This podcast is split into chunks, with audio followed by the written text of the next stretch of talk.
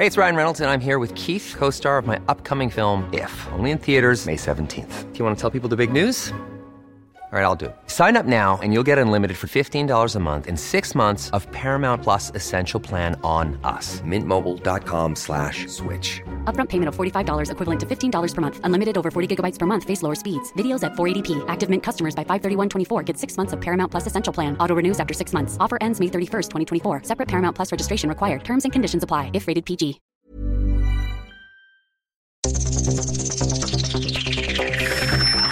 Los desafíos actuales exigen que la ciudadanía tenga la capacidad de saber, pensar y participar más que antes.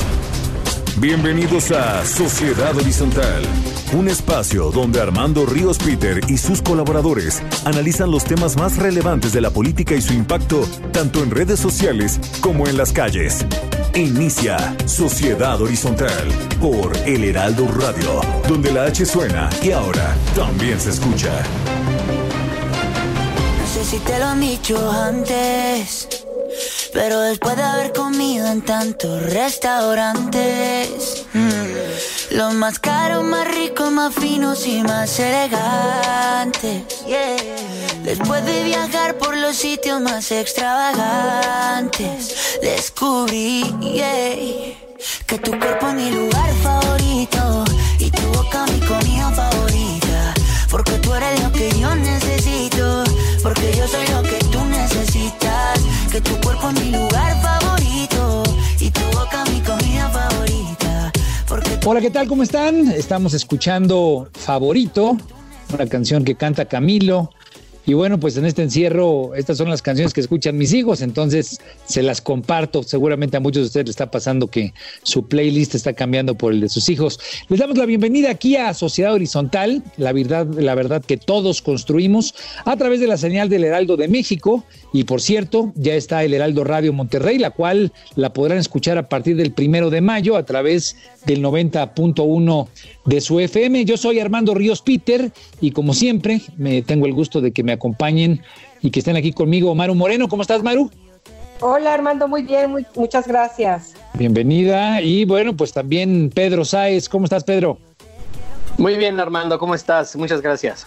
Qué bueno que están aquí. Y bueno, pues gracias a todos los que nos apoyan en los controles desde las instalaciones del Heraldo Radio. Un abrazo fuerte para Gerardo Reyes, que siempre está con nosotros aquí en la trinchera. Saludos también a todos los que nos escuchan en la Ciudad de México, en Guadalajara, Nuevo Laredo, Tampico, Villahermosa y por supuesto el bellísimo puerto de Acapulco. Muchas gracias por su preferencia, Maru.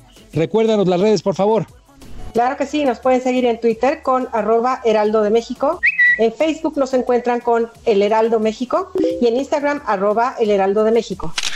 Y bueno, pues también nos pueden escuchar online a través del portal del heraldodemexico.com.mx. Esperamos todos sus comentarios en Twitter con el hashtag Sociedad Horizontal. Como siempre lo decimos, vivimos un cambio de era. La tecnología ha probado nuevas formas de organización y de comunicación.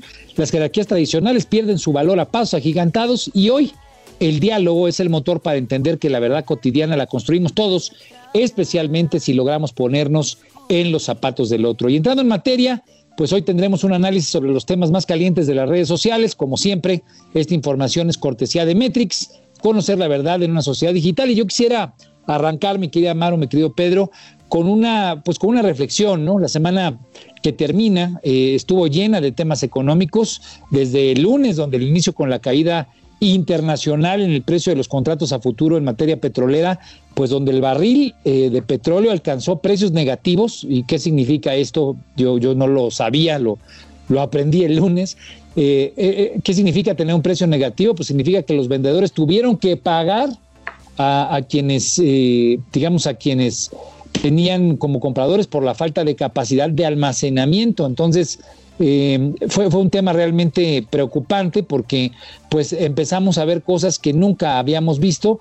Y esto pues no solamente en el tema internacional, sino también mensajes por parte del gobierno en materia de apoyo a las empresas, el plan de recorte que, avanzó, que, que, que presentó López Obrador con 10 puntos que son pues recortes en materia de sueldos y en materia de gasto público, las medidas que tomó el Banxico para mejorar el flujo financiero, la solicitud de bonos por parte de la Secretaría de Hacienda, en fin, un caudal de información y la pregunta, creo yo, y sobre eso trataremos este programa, creo que siguen siendo las mismas, ¿no? ¿Serán suficientes las acciones que está llevando a cabo el gobierno de López Obrador? Solamente le está dedicando un punto tres por ciento del Producto Interno Bruto a acciones para la recuperación económica. ¿Serán suficientes o no?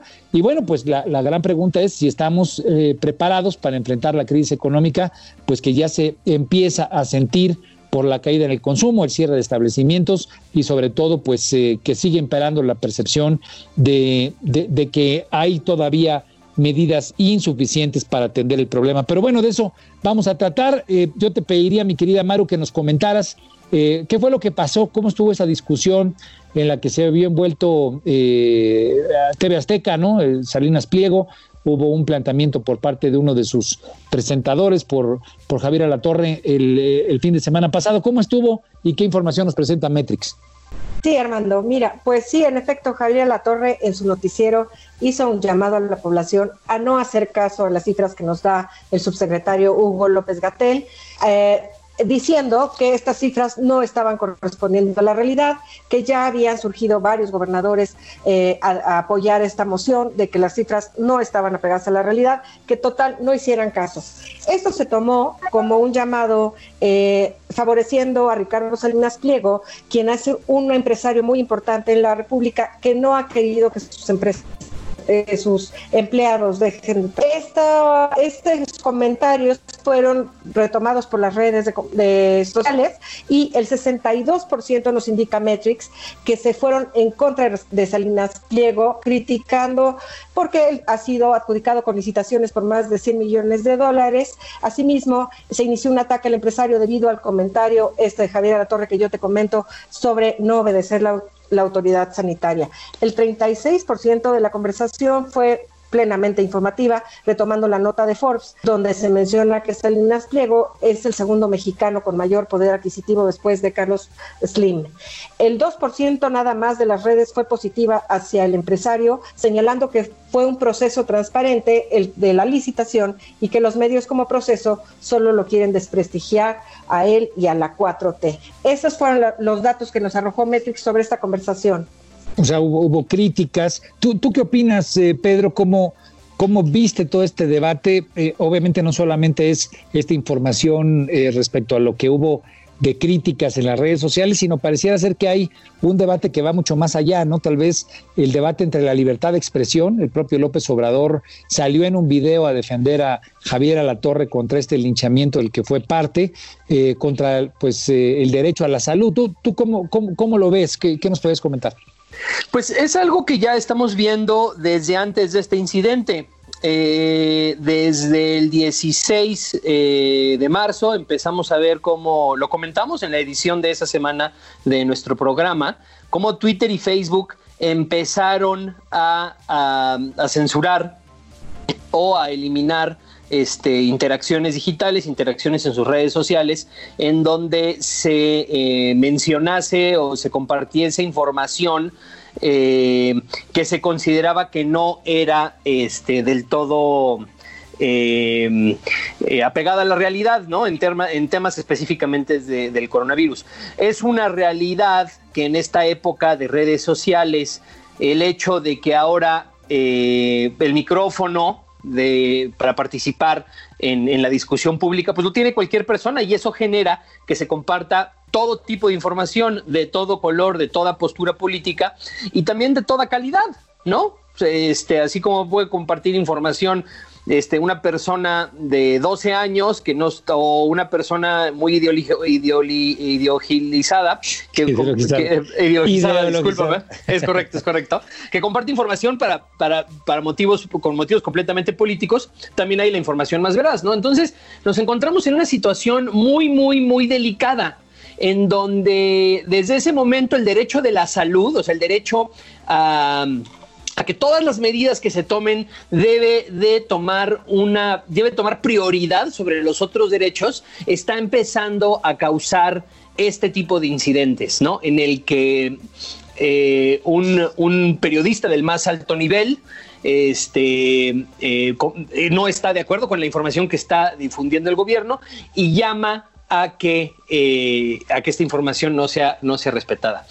Lo interesante es que no solamente eh, involucra el, el tema de la libertad de expresión, o sea, empezamos a ver cómo en Estados Unidos la gente sale a la calle y ya en varios capitolios de varios estados se han manifestado diciendo que lo siento mucho, pero el derecho a la salud no tiene por qué vulnerar sus derechos a la movilidad, sus derechos de expresión. Y justamente esta semana coincide, eh, coincide en que esta semana el secretario general de la ONU, Antonio Guterres, el jueves específicamente, eh, dio una declaración, hay un documento que se publicó en la página de las Naciones Unidas que efectivamente se está convirtiendo la crisis de salud en una crisis generalizada de autoritarismo y que se ha utilizado este, el, la excusa ¿no? De, proteger precisamente el derecho a la salud para imponer medidas eh, de restricción de derechos que van a ser difíciles después de eh, o más bien esta nueva actitud que tiene el Estado eh, de proteger de la salud y, de proteger y de una actitud un poco más este, autoritaria, va a ser difícil de, este, de retraer, ¿no? Y que está sucediendo en todos lados, ¿no? Entonces, pues creo que es una, o sea, creo que es una discusión muy enriquecida, o sea, creo que es una discusión que tiene muchos puntos de vista eh, yo por lo, por mi posición política siempre tomaría que, no hay ningún derecho que debe tomar prioridad, pero, pero pues son nuevos tiempos, como tú bien dices, es un, es un momento de hiperincertidumbre y, y pues sí, pues sí, esto que sucedió en México es precisamente un, este, un ejemplo más de una tendencia mundial eh, de los estados de, de, este, con excusa de proteger el derecho a la salud, de vulnerar este, eh, derechos que nosotros consideramos dados ¿no? y, y fundamentales. Sin duda alguna será, yo creo, o digamos, estoy convencido que esa una discusión que empezará a crecer de manera importante no solamente en México, sino en todo el mundo. En lugares como Francia no puedes salir más allá de un kilómetro a la redonda de tu casa. Eh, digamos, Francia, que se ha caracterizado siempre por esta lucha por las libertades y por los derechos individuales, pues ese debate ya empieza a estar presente, ¿no? Que tanto ceder tu libertad de movilidad, tu libertad, o en este caso de expresión, que es lo que estamos viendo, frente a eh, pues el derecho a la salud o, la protección que está buscando tener el Estado en términos de salud. ¿Tú qué opinas, Maru? ¿Tú cómo lo ves? Pues sí, e efectivamente estamos viviendo un escenario totalmente inesperado y creo que ahí se va a dar la discusión en términos políticos porque efectivamente se están violando estos derechos de libre tránsito, de expresión, en este caso como el de Javier Alatorre, y creo que sí habría que hacer un replanteamiento, ¿no? Hasta dónde el gobierno puede invitar a la población a seguir ciertas líneas de conducta, como el no salir de casa, como el no asistir a sus trabajos, hasta donde los empresarios pueden prohibir que sus empleados dejen de trabajar o puede exigir que, asistan o que no asistan, es un nuevo escenario definitivamente en el que nos estamos enfrentando, porque yo no sé, estos empleados que están siendo, eh, que les exigen el presentarse a trabajar, si en algún momento dado no lo hicieran, qué repercusiones puede tener, por ejemplo, en su empresa o si ellos podrían demandar a la empresa por poner su salud en riesgo. O sea, se presentan cosas que no habíamos visto porque no habíamos tenido una pandemia mundial como la que estamos viviendo en este momento. Ahora, sin duda, esta hiperincertidumbre, coincido ahí contigo, Maru, pues es también qué tanto como sociedad horizontal, la, quienes integramos esta sociedad vamos a permitir que esta, digamos, esta condición de eh, por proteger la salud de todos, el, Estado imponga una serie de cuestiones, como lo que estamos diciendo, ¿no? En este caso, pues un poco el señalamiento que la propia Secretaría de Gobernación le hizo eh, a TV Azteca, ¿no? Donde le hizo un señalamiento público de que se abstuviera de hacer ese tipo de declaraciones. Entonces, empezamos a ver que hay ciertas contradicciones y creo que todo este debate también nos lleva a lo que ya habíamos analizado anteriormente, ¿no? Un debate alrededor del impacto económico que están teniendo estas medidas. Por eso creo que fue eh, pues tan notoria la discusión alrededor de la figura del empresario Salinas Pliego, quien ya previamente había eh, hecho un pronunciamiento público que se viralizó en favor de que, de que la gente mantuviera las actividades económicas, que la gente se mantuviera pues en una condición de seguir trabajando cosa que es parte de las críticas que tú nos acabas de señalar que redactó Metrix. Yo, yo lo que quisiera en ese contexto es pues poner el marco general, como comentaba al arranque del programa, de, de cómo está la economía, porque se están tomando acciones, están tomando decisiones que sin duda alguna tendrán repercusión en el corto, en el mediano y en el largo plazo. Ya comentaba yo el tema de que el lunes arrancó con la noticia de la caída en el precio del petróleo, bueno, en la caída en los futuros, en el, precio de los futuros, ¿no? Eh, en el cual pues creo que es una noticia eh, que por primera vez se, se, se, ve, pero que seguramente no será la última que encontraremos en este nuevo marco pues de, enormes cambios, ¿no? Donde pues la oferta internacional, la demanda internacional están teniendo eh, pues cambios realmente profundos, distorsiones profundas.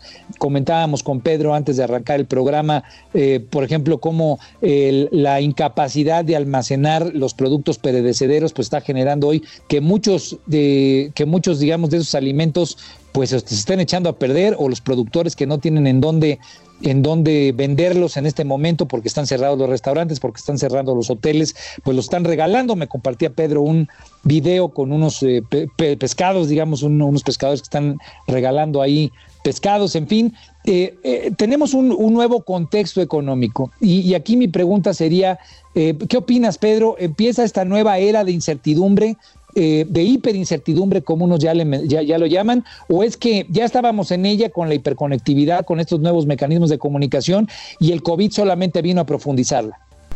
Sí, mira, eh, creo que más bien lo que lo que estamos eh, lo que estamos de lo que estamos siendo testigos es de una percepción de hipercertidumbre, ¿no? Una percepción de hipercertidumbre que eh, pues que no se sentía desde finales de la Segunda Guerra Mundial y todavía menos después de, de, de, la caída del muro del Berlín ¿no? y de finales de la, de la, Guerra Fría. O sea, por mucho tiempo estuvimos acostumbrados a que, a que las cosas eran como es, ya habíamos solucionado el mundo y ahora este, de repente pues parece que, que no. Pero no, yo creo que más bien eh, esta percepción de que la certidumbre se ha caído empieza justamente eh, con el auge de las redes sociales, ¿no? Eh, yo recuerdo muchas personas que, o sea, muchos líderes de, opinión a los, con los que he conversado, con, a los que tengo acceso, se sacaron mucho de onda en su momento con Siriza, con el Brexit, con la elección de Trump, eh, porque no entendían por qué se estaban eligiendo o, por qué estaban sucediendo eventos políticos que no estaban en el guion, ¿no? O sea, había una película que se ve escrito a partir de los noventas y de repente del guion de la película pues se salía la historia, se salía la realidad, ¿no? Y este momento pues se sale completamente del guion, eh, la caída de los precios de petróleo se sale completamente del guion. Y lo interesante es que yo creo que vienen, sobre todo en, la próxima semana, todavía eventos eh, interesantes que se salen que se salen precisamente del guion en relación no solamente a la economía sino también a la pandemia. Y en relación con lo que comentábamos antes de justamente lo que se estaba comentando ahorita del impacto político que han tenido, el impacto económico que han tenido las medidas y que la gente está eh, rechazándolo eh, por motivos políticos porque se vulneran sus derechos, pues hay una conversación ahorita muy interesante en Fox News, la pueden seguir de los medios de derecha americana, si, está funcionando esta eh, suspensión de la economía. ¿no? Dando el ejemplo de que en Suecia no sucedió y que el estado de, Georgia, eh, con capital en Atlanta, abrió el viernes, abrió el viernes, ¿no? Entonces yo creo que viene mucho más este tema de la hipercertidumbre eh, y sobre todo en las medidas que se están tomando en la economía por los próximos dos meses. Tú, tú Maru, ¿cómo, ¿cómo estás viendo las cosas? Esta, yo, yo coincido con Pedro en que esta hiperincertidumbre tal vez eh, es más una percepción acelerada, profundizada por los nuevos mecanismos de comunicación que tenemos, pero obviamente también están pasando cosas que jamás habíamos visto, este tema de los precios negativos, o leía yo, por ejemplo, que se corre el riesgo en el planeta de que por un momento haya una fuerte escasez de preservativos, lo pongo como un ejemplo si quieren eh, un poco... Ah, sí, lo de Malasia, lo de Malasia, no, no, no, interesantísimo. Digo, o sea, porque todo lo que puede significar que Malasia, que es el principal productor de preservativos en el mundo, de repente haya decidido cerrar plantas importantes que proveen pues prácticamente a todo el planeta o una gran parte del planeta, pues de repente que no se tenga esto, las implicaciones que va a tener obviamente en el contagio de VIH y otro tipo de cuestiones. Pero tú, ¿tú cómo lo estás eh, sintiendo, Maru? ¿Cómo lo ves? Pues lo veo muy interesante. La verdad es que sí, esta decisión de Malasia y de algunos otros países pues viene a raíz de la caída de los precios del petróleo. A mí lo que me llama mucho la atención es, por ejemplo, cómo en México seguimos apartados de, esto que está sucediendo a nivel mundial y el presidente sigue afirmando que va a seguir adelante con la construcción de la refinería de dos bocas porque sigue siendo un proyecto viable y que le será muy útil para México. Cuando las redes inundaron de memes diciendo que una bolsa de papitas salía más cara que un barril de petróleo. En realidad lo de Malasia no fue precisamente por la caída del precio del petróleo, pero eh, lo, que tú comentas tienes, tienes razón. El presidente aquí está en una frecuencia alrededor del tema del petróleo por, eh, por otras, eh, digamos, en otra ruta a la que está la discusión internacional. Lo de Malasia tiene más que ver con que cerraron las fábricas y con el tema de la contingencia, pero quisiera englobar la, la digamos, la, el planteamiento en, en estos términos. Hoy eh, la sociedad ha decidido aceptar lo que le han planteado sus gobiernos por la salud, por cuidar sus vidas, por, un tema de seguridad sanitaria. Pareciera ver, y recupero lo que comentaba Pedro, pareciera ver que, eh, pareciera verse que empieza a haber desesperación, empieza a crecer la incredulidad en algunos sectores y esa incredulidad hoy a través de las redes, a través de esta sociedad horizontal en la que vivimos, pues empiezan a, reproducirse, a viralizarse de manera más potente. ¿Qué va a prevalecer? Eh, anticipo que yo no sé, pero quisiera oír su opinión. ¿Qué va a prevalecer? Va a prevalecer esta capacidad de ejercer una libertad de expresión, una libertad que permita nuevos mecanismos de organización y que la gente de pronto se brinque a lo que está planteando el gobierno o por el contrario, el gobierno tendrá la capacidad, no solamente el gobierno mexicano, los gobiernos de los estados en el mundo tendrán la capacidad de seguir eh, imponiendo, no de una manera autoritaria, sino con el convencimiento, con argumentos, pues que la gente siga en su casa. Creo que es una, pues es una pregunta válida que hay que hacernos como sociedad horizontal. ¿Tú cómo lo ves, Pedro? Pues yo creo que, o sea, yo no te puedo dar una respuesta de qué es lo que va a suceder. Lo que yo te puedo decir es que este momento ha acelerado esa disyuntiva, ¿no? La disyuntiva de cuál va a ser el mundo eh, el que vamos a habitar en los próximos 50 años. Eh, un mundo, obviamente, y una forma de conducirse, eh, de conducir la política y de conducir el quehacer público, que está completamente influenciada, se podría decir hasta determinada, por, la, por los avances en la tecnología. ¿No? definitivamente en estos momentos de crisis sanitaria, lo que ha imperado con el liderazgo de China, eh, medidas de corte central eh, eh, y, de, y de control férreo de la población, ¿no? Al punto de restringir movilidad, derechos del trabajo, derechos de expresión, que pues ese es un modelo que, no, o sea, medio estamos, o sea, apenas esa discusión está saliendo hoy después de ya casi dos meses de haber estado en esta situación de contingencia pero, pero y apenas se está discutiendo, pero estamos siguiendo precisamente lo que hicieron los chinos, que es el estado más autoritario, bueno, es un estado que no, no se puede definir por sus características democráticas, ¿no?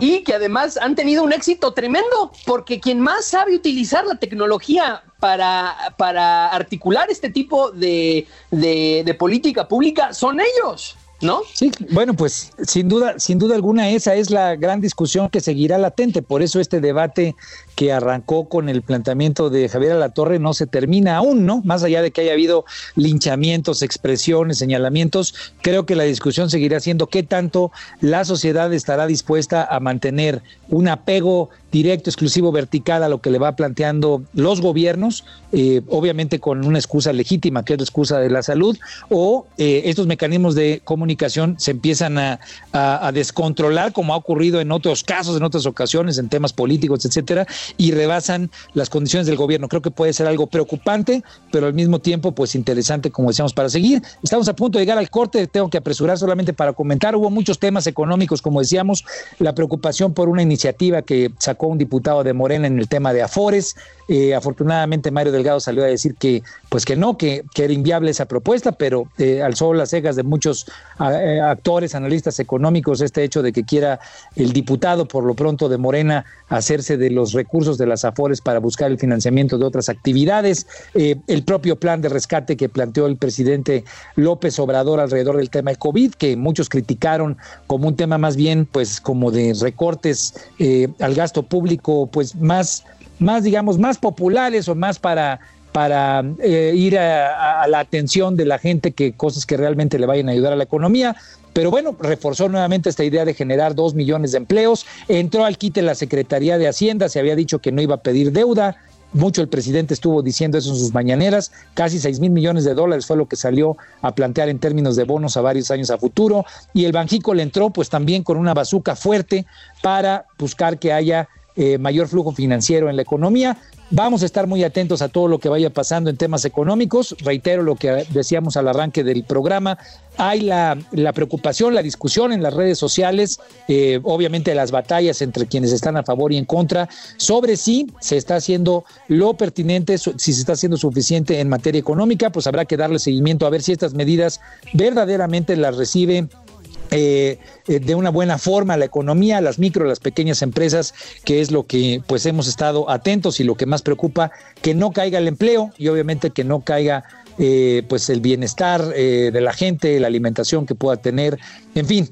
Pues muchos temas, sin duda alguna la discusión seguirá siendo qué tanto el COVID afecta de manera trascendente la vida a la que habíamos estado acostumbrados a tener y qué tanto como sociedad horizontal podemos ser resilientes a estas modificaciones y estos cambios. Se nos acabó el tiempo de este primer segmento y los invito a que nos acompañen al regreso. Va a estar con nosotros Sabino Bastidas. Él es un politólogo pues que ha estado muy presente en muchos foros y nos hace el honor de acompañarnos el día de hoy. Nos vemos en unos minutos, regresamos aquí a Sociedad Horizontal en el Heraldo de México.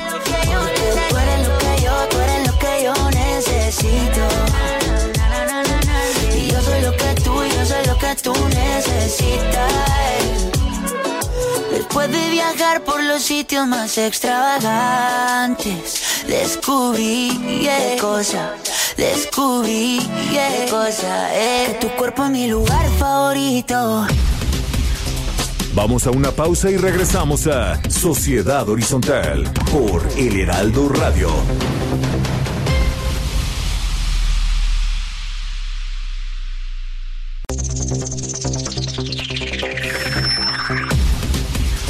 Regresamos a Sociedad Horizontal por El Heraldo Radio.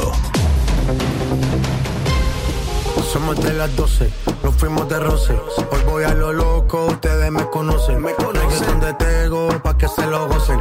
Saben quién es Barbie, los pesos José. Y yo no me complico, ¿cómo te explico? Que a mí me gusta pasar la rico. ¿Cómo te explico? Y bueno, pues seguimos aquí en el Heraldo Radio, estamos en Sociedad Horizontal y acabamos de escuchar Amarillo de J Balvin. Eh, yo no lo conocía a este camarada hasta hace unas semanas que se ha vuelto parte de mi vida cotidiana y de las comidas porque es eh, uno de los cantantes favoritos de mi hijo, pero bueno, les agradezco mucho por estar aquí con nosotros. Estamos, como les decía, en Sociedad Horizontal, la verdad que todos construimos y la información, como siempre, es cortesía de Metrix, conocer la verdad en una sociedad digital. Yo soy Armando Ríos Peter y siguen conmigo Maro Moreno y Pedro Sáez y me siento muy contento de que hoy nos acompañe Sabino Bastidas, todo un personaje, analista político actualmente, pero bueno, alguien que ha estado muy involucrado en la política, que ha estado en áreas muy importantes de decisión. Bienvenido, mi querido Sabino, mil gracias por estar con nosotros. Al contrario, es un placer estar contigo y con tu auditorio. Armando, un saludo a Maru y a Pedro, que me da mucho gusto saludarlos por esta vía. Gracias. Grandes años, muchos años de camaradería con Sabino, una persona llena de talento y de conocimiento. Muchas gracias, Sabino. Gracias, Quisiera antes, gracias, Sabino. Antes de entrarle, les, eh, le quisiera preguntar a Maru, entramos a fase 3 solamente para no dejar pasar ese comentario. ¿Qué, qué, qué hubo alrededor del tema de la fase 3, Maru? Sí, el 21 de abril el subsecretario de Salud, Hugo López Gatel, anunció que entrábamos en esta fase, lo que implica que se extiende la Jornada Nacional de Sana Distancia hasta el día 30 de mayo. La nota curiosa al respecto es que el secretario de Educación, Esteban Moctezuma, anunció el regreso a clases el día primero de junio, el mismo día que López Gatel anunció la contingencia eh, que se extiende hasta el 30 de mayo. Entonces, bueno, hubo una conversación un tanto simpática en las redes de que no se estaba poniendo de acuerdo el gabinete del presidente López Obrador. Sí, parecía que había contradicciones eh, entre los integrantes del gabinete, ¿no? Pedro, ¿cómo, cómo estuvo la, discusión, la, actitud hacia el gobierno medida por Metrix? Pues ha sido una semana muy interesante. Eh, las menciones relacionadas al gobierno fueron este, 114 mil, este, más o menos 114 mil 600, 114 mil 700. Eh, en términos generales, en el ámbito digital en general, hubo 1.300.000 publicaciones más o menos y, 81 mil participaciones. Eh, en la nube de temas, las, las palabras que más sobre las, sobre eh, sobresalieron, perdón, es este gobierno en primer lugar, Médicos en segundo lugar, presidente AMLO empatados en tercero y crisis en cuarto. El tema que más generó conversación, con un 29%, casi 30%, fue la entrada a la fase 3. Ahora, lo más interesante de todo esto es que eh, yo nunca había visto eh, tanta, tanto porcentaje de contenido informativo. Eh, la, ha incrementado semana con semana en, términos de, este, de la actitud manifiesta en redes sociales, el contenido informativo que empata ahora con el contenido negativo, 41% cada uno y este, solamente 16% de contenido o de expresión favorable al gobierno de México. En efecto, digamos, creo que hace algo importante antes de entrar con Sabino para tenerlo como referencia. Al principio hubo mucho ruido, Sabino, nosotros lo medimos aquí por Metrix, mucha discusión, mucha gente, digamos, criticando al gobierno. El gobierno empezó a tomar medidas, eh, implementó esta vocería de las 7 de la noche. López Gatel empezó a informar sobre las distintas acciones, ya fuera la fase 1, la 2, ahora la 3. Y, y esta discusión que nosotros medimos entre positivos y negativos, que son cuántas críticas hay al gobierno y cuántas actitudes favorables, pues la verdad es que se ha incrementado la actitud favorable y se ha equilibrado con la actitud negativa que había. Pero bueno, solamente para tenerlo en contexto, bienvenido Sabino, qué, qué felicidad que estés aquí con nosotros. Y yo quisiera arrancar preguntándote, ¿tú cómo has visto, digamos, las cosas desde desde tu trinchera, cómo has sentido la reacción del gobierno, cómo has sentido las medidas que se han adoptado, estamos, eh, eh, se están tomando buenas medidas por parte del gobierno federal o, o hay, digamos, ha, habido ausencias. Al principio se le criticó mucho al presidente de irresponsabilidad por, por no estar tomando acciones, por estar manteniendo sus giras, por mantener los besos y los abrazos como política. Eh, después tomó la decisión de, salirse de esa dinámica, pero, pero ¿qué percepción tienes tú de las cosas? ¿Cómo, cómo lo has sentido? Eh, mira, Armando, Pedro, Maru, este, muchas gracias otra vez por la invitación. Yo, yo creo que hay que contextualizarlo en un marco mucho, mucho más amplio. Eh, la, humanidad está viviendo una experiencia transformadora en más de un sentido. Estamos viendo un eh, evento que está retando todas las capacidades eh, científicas, todas las capacidades médicas, todas las capacidades de infraestructura, de los estados modernos, de las democracias, eh, de los gobiernos más menos autoritarios. Yo creo que, yo creo que eh, hay que mantener la mirada muy amplia porque estamos viviendo una era transformadora y de cómo tengamos la óptica dependerá cómo saldremos de ella dentro de varios meses o quizá dentro de años, pero es una etapa de una gran eh, necesidad de creatividad y de reflexión amplia. dicho lo anterior, creo que en el caso de México, eh, pues venimos claramente de un desmantelamiento del Estado mexicano. Yo creo que varias cosas debilitaron a lo largo del tiempo al Estado mexicano, al mismo tiempo que construíamos instituciones fuertes, que eh, generamos una democracia que permitió la alternancia hacia las izquierdas, eh, que logramos niveles muy importantes de participación ciudadana y muchas cosas de las que tendríamos que sentirnos orgullosos. desafortunadamente, en paralelo, por varias razones, eh, desmantelamos muchas de las capacidades del Estado. Eh, en parte creo que la, visión de que el Estado tenía que ser pequeño, de que había que eh, hacer un Estado mm, acotado frente a la libertad individual, esto que el presidente López Obrador pone de manera tan maniquea en términos de neoliberalismo, yo creo que es parte de, la, de este debilitamiento eh, sí es verdad que al Estado no le dimos las capacidades. Presidente López Obrador, eh, eh, nada más les quiero recordar a ustedes que veníamos de un debate en torno al desmantelamiento del Seguro Popular. y del INSABI, que a lo largo de varias semanas, casi me atrevería a decir, desde el inicio de la administración, el 1 de diciembre, el presidente eh, la mayor parte de sus giras las realizó a instalaciones de seguridad social y instalaciones médicas y se, se la pasó eh, eh, señalando, con, si ustedes retoman las conferencias mañaneras, yo lo he hecho, de los primeros días del sexenio, y si ustedes le dan seguimiento a, a estas... Em, a esta parte crítica donde el presidente se esmeraba en desmantelar Seguro Popular y cuestionar la parte política de salud pública, crear el INSABI, ahí hay un diagnóstico de cómo estaba el Estado en materia de salud pública. Ahí está el diagnóstico de las capacidades. Y las capacidades de salud pública del Estado mexicano eran muy, muy limitadas. Estamos de ah. acuerdo contigo, querido Sabino. Eh, efectivamente, nos agarra esta crisis sanitaria con la, la puesta en marcha del INSABI sin embargo, el presidente como que ha ido un poco eh, de un lado a otro con las cifras de los infectados, de los enfermos, los primeros anuncios que dio de no pasa nada. Esa es otra cosa, esa es otra cosa. Yo creo que lo primero que hay que tener claro es cómo llega el Estado mexicano. El, hubiera sido López Obrador, hubiera sido quien hubiera ganado la elección, hay que tener claro el, debilitamiento del Estado previo a este momento porque si no nos hacemos cargo de eso, eh, si ustedes ven cualquier indicador, número de camas por cada 100 mil habitantes, si ven o número de médicos, si ustedes ven número de enfermeras, si ustedes ven respiradores, si ustedes ven infraestructura, las capacidades médicas del Estado mexicano, por la razón que ustedes quieran, no se trata de echar la culpa a nadie, se trata de eh, tener el diagnóstico claro. Y una vez tomado este diagnóstico, una vez teniendo claro que el Estado no tenía esas capacidades, y no solamente en materia médica, no, tenía, no tiene las capacidades fiscales para enfrentar y apoyar de manera clara a la economía en una circunstancia como la que tenemos. ¿Qué fue lo que nos llevó a eso? Pues hagamos la autopsia y hagamos el análisis del análisis. Pero yo creo que tenemos estos dos escenarios de debilitamiento estatal. Ahora, el presidente López Obrador, que es lo que me reta el comentario de Maru, yo creo que el presidente López Obrador no se comportó como un presidente de izquierda. Yo creo que el presidente López Obrador tardó en tomar las riendas del conflicto, lo agarra en medio de un rediseño institucional, minimiza, como han minimizado casi todos los gobernantes del mundo, esta crisis, y es un error. Hace eh, eh, mes y medio, dos meses, tuve la oportunidad de tener una charla en donde planteaba yo eh, tres escenarios.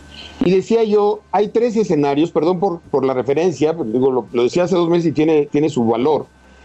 decía yo, hay tres escenarios. Esto dura cuatro semanas, esto se acaba en el verano, o esto rebota y termina en el invierno o la primavera del año que entra hasta que tengamos una vacuna. Y hace dos meses no era fácil interpretarlo y todo el mundo estaba hablando de las cuatro semanas. Incluso el presidente López Obrador tiene una escena lamentable, en donde está hablando con López Gatel y le dice, ¿verdad que el 15 de abril nos levantamos?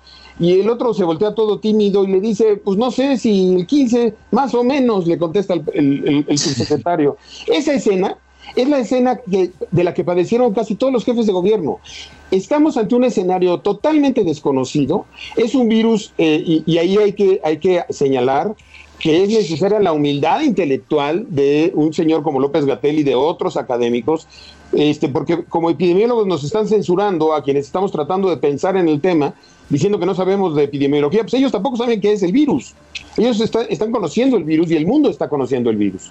Entonces, muchas de las políticas que planteaba este, la Organización Mundial de la Salud, eh, que eran claves y que son claves y están siendo claves para para articular la economía, ya me adelanté un poco, pero bueno, ya lo, ya lo trataremos, este, pues pasan por hacer muchas pruebas, pasa por haber hecho una estrategia de confinar a los enfermos, no a los sanos, pasa por tener la infraestructura de respiradores, pasa por aplanar la famosa curva de la que ya todos somos expertos. Bueno, todo esto yo creo que en todo el mundo, pero sobre todo en el caso de López Obrador, se minimizó, no se tuvo una actitud científica, se cometieron errores de comunicación gravísimos para la historia y en este momento yo creo que no es el momento de hacer cuentas con el gobierno. Hay que hacer cuentas con el gobierno cuando esto acabe, porque va a ser terrible.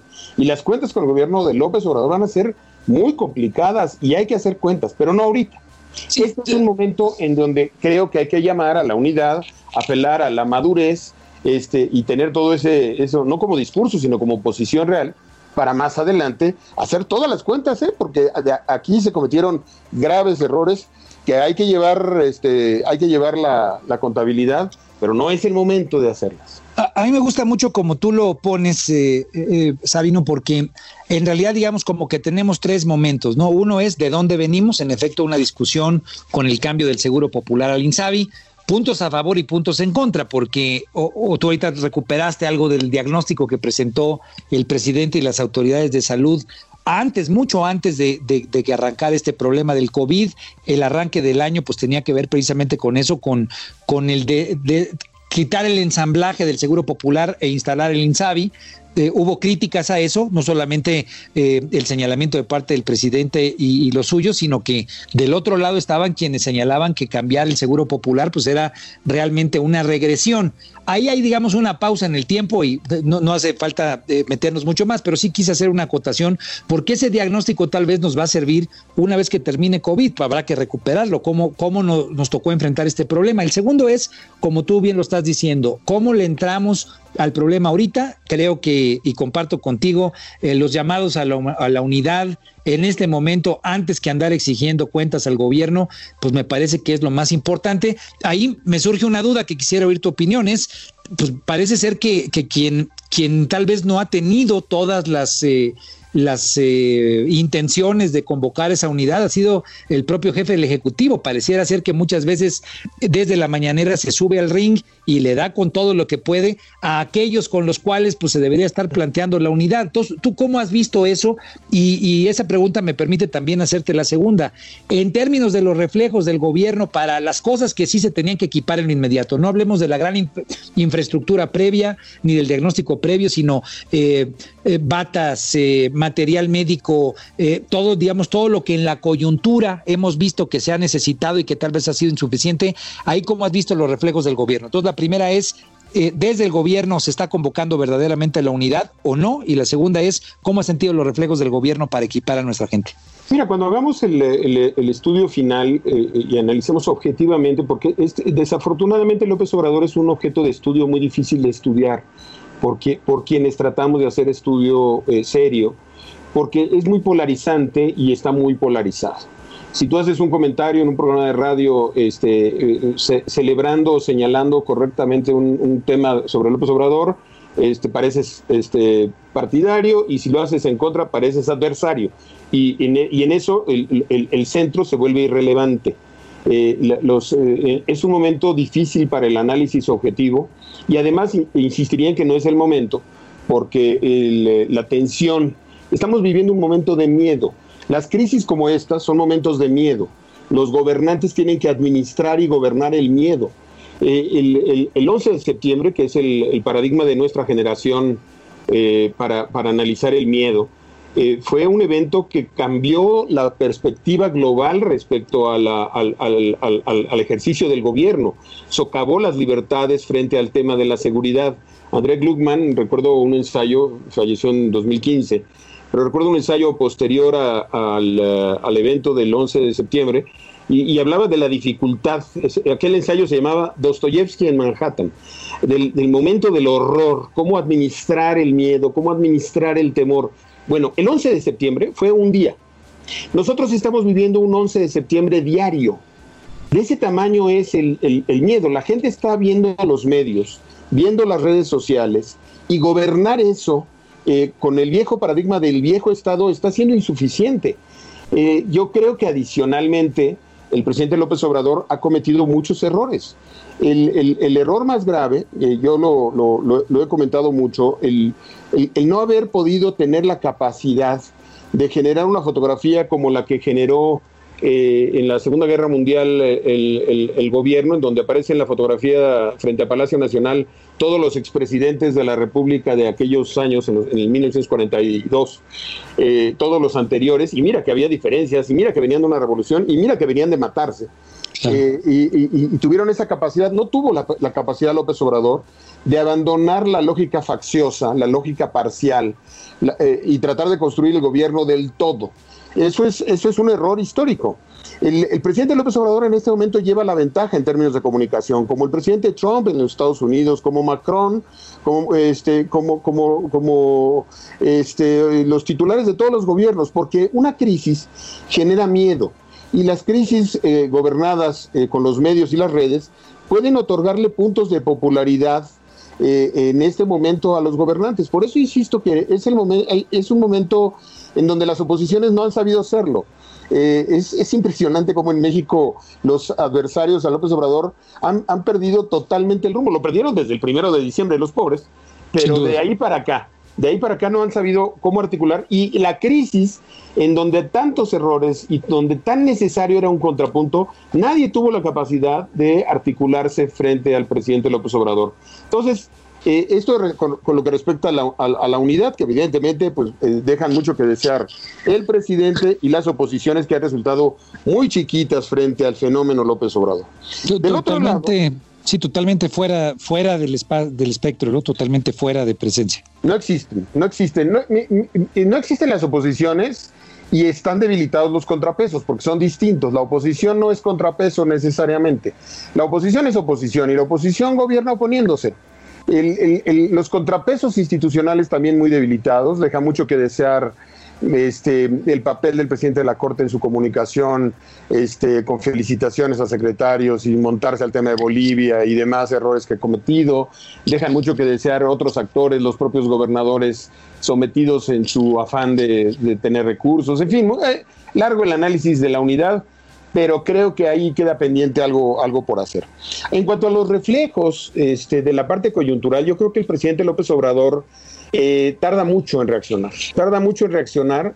Creo que lo que marca el cambio de ritmo es cuando incorpora al vicepresidente Marcelo Ebrard eh, a, las funciones, a las funciones de, de, COVID, porque yo recuerdo haber visto a Marcelo Ebrard leyendo un libro en el encierro en uno de sus tweets estaba el, canciller Marcelo Ebrard, incluso también la embajadora de, Washington y algunos otros funcionarios, leyendo libros ¿no? en, su casa en, el, en la etapa de como, una parte ejemplar de que estaban confinados. Este, pues lo sacaron de esa lógica de ponerse a leer y lo pusieron a, conseguir eh, eh, materiales y el puente este extraordinario que se ha logrado con China y la conversación con el gobierno de los Estados Unidos para abrir en algo los respiradores, pero no tenemos infraestructura. Lo que están abriendo, yo, yo voy a ser muy claro en esto, lo que estamos abriendo son camas, no hospitales. Estamos, estamos teniendo muchas camas y, qué bueno que haya camas, pero no tenemos los médicos para atender correctamente ese número de camas, no tenemos los respiradores para la emergencia y no tenemos una cura. Entonces, cuando tú vayas a un hospital, eh, no hay una medicina que te puedan suministrar para curarte, eh, no habrá médicos especialistas para atender tu mal y no habrá un respirador. O sea, es insuficiente para el número. Debemos de, apelar a la buena fortuna, lo cual es, no es un asunto menor en la política, pero desgraciadamente México no está preparado. Los reflejos han mitigado un poco la crisis de, equipos, la crisis de, tapabocas, hay que cuidar a nuestros médicos, ha logrado reclutar a, números importantes de, médicos que estaban en retiro, eh, eh, eh, y todo eso yo creo que es producto de que se incorpora una persona con una visión un poco diferente. el lamentable papel testimonial de un secretario de salud como el que ha operado en esto es algo que hay que evaluar. Eh, el protagonismo de López Gatel sintiendo que los epidemiólogos son los que los únicos que pueden hablar, pues me parece lamentable. La fuerza de contagio y los errores de legitimidad del epidemiólogo López Gatel, pues, eh, pero insisto, si en este momento los criticas, es un momento desafortunado para esa crítica. Claro. Este momento estoy a disposición, estás a disposición, ayudamos en lo que se pueda ayudar, seamos solidarios, hay un país allá afuera que tiene miedo, que tiene una enorme preocupación de que esta epidemia afecte a muchas personas. Y después haremos el balance este, muy duro, porque hay que hacerlo muy fuerte, del día después de esto, del uso de los recursos, de las decisiones tomadas, de los errores de comunicación y de, frases tan desafortunadas como que la crisis le vino como anillo al dedo. El presidente López Obrador escribió en esa frase su balance final de gobierno. No es el momento, insisto, pero como anillo al dedo, señor presidente, pues me parece muy preocupante y lamentable que lo vea. Eh, las crisis como esta debilitan a la sociedad frente al poder público y queríamos y necesitamos el Estado, pero también debilitan al poder público frente a la sociedad y son oportunidades de democratización. Recuérdate, recordemos nada más lo que pasó en 1985 eh, con, la, con, con los sismos y lo que significó para la transición a la democracia, y yo creo que va por ahí parte de lo que tendremos que hacer. Sin duda, yo, yo coincido en el planteamiento que haces tú, es ahorita estamos viviendo un momento que en el corto plazo requiere de unificarnos, de trabajar juntos, de, de no andar pichicateando apoyos de nadie, todos dependemos de todos, lo hemos señalado aquí en Sociedad Horizontal, y después habrá que hacer una evaluación, que sea una evaluación justa, una visión equilibrada y una visión fuera de politiquería, creo yo, mi querido Sabino, y me gusta mucho cómo lo estás planteando. Pedro, tú eh, querías, estamos a punto de, de, de cortar porque se nos va como agua el tiempo, pero querías preguntar algo, Pedro.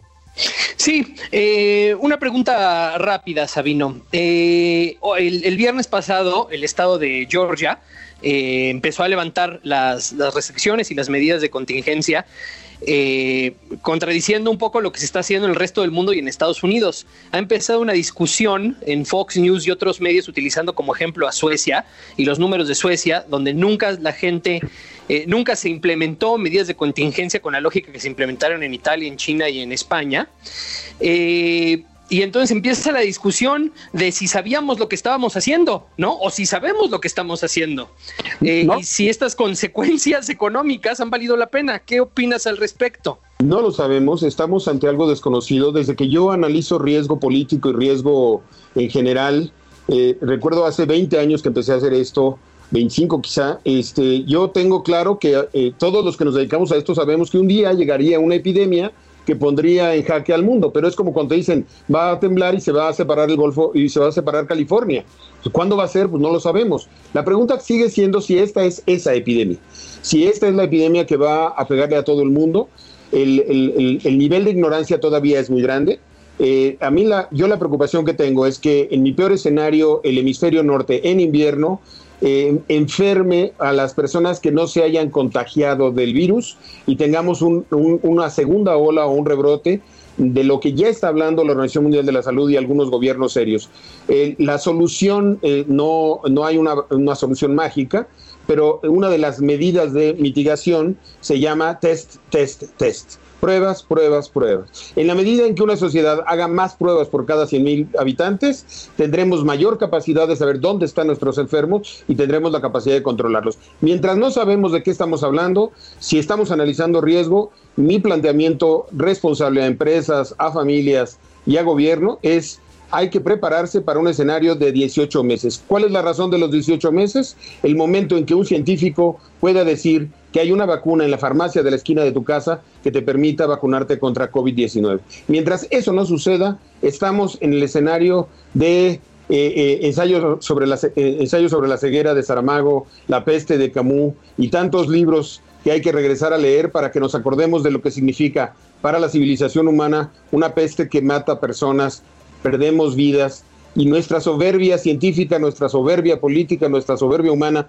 nos hizo olvidar que éramos eh, frágiles, que hay una vulnerabilidad y que por más ciencia que se tenga y más dinero que se tenga, se pone en riesgo la seguridad y la salud de las personas. Y esto es ante lo que nos enfrentamos. Hay que confiar en la ciencia, hay que apostarle a largo plazo, hay que actuar con prudencia y con unidad. Y creo que eh, con eso, eh, al final, habrá mejores democracias, porque yo confío en que, y más que democracias, yo confío en que habrá mejores repúblicas. Así es, yo creo que esa conclusión es importante porque hay que pensar en positivo lo que saldrá precisamente de esto que estamos viviendo, mi querido Sabino. Nos, nos corta la guillotina, es inclemente el tiempo con nosotros. Yo te agradezco muchísimo, Sabino, por estar con nosotros. Te dejo abierta la invitación para que nos vuelvas a acompañar después. Cuantas y bueno, pues. Me digas, estoy encantado. Un abrazo cariñoso a mi querida Maru, a Pedro y por supuesto a ti, Armando después de tantos años de afecto y de respeto. Gracias, mi querido Gracias, Sabino. Y bueno, pues mandamos un abrazo fuerte a todo nuestro auditorio. Les agradezco mucho a Maru Moreno, a Pedro Sáez, nos está cortando el tiempo. Véanos el próximo domingo aquí en Sociedad Horizontal. La verdad que todos construimos por el Aldo Radio y pues les deseamos que tengan una feliz tarde de domingo. Que la pasen bien. Muchas gracias. Hasta luego.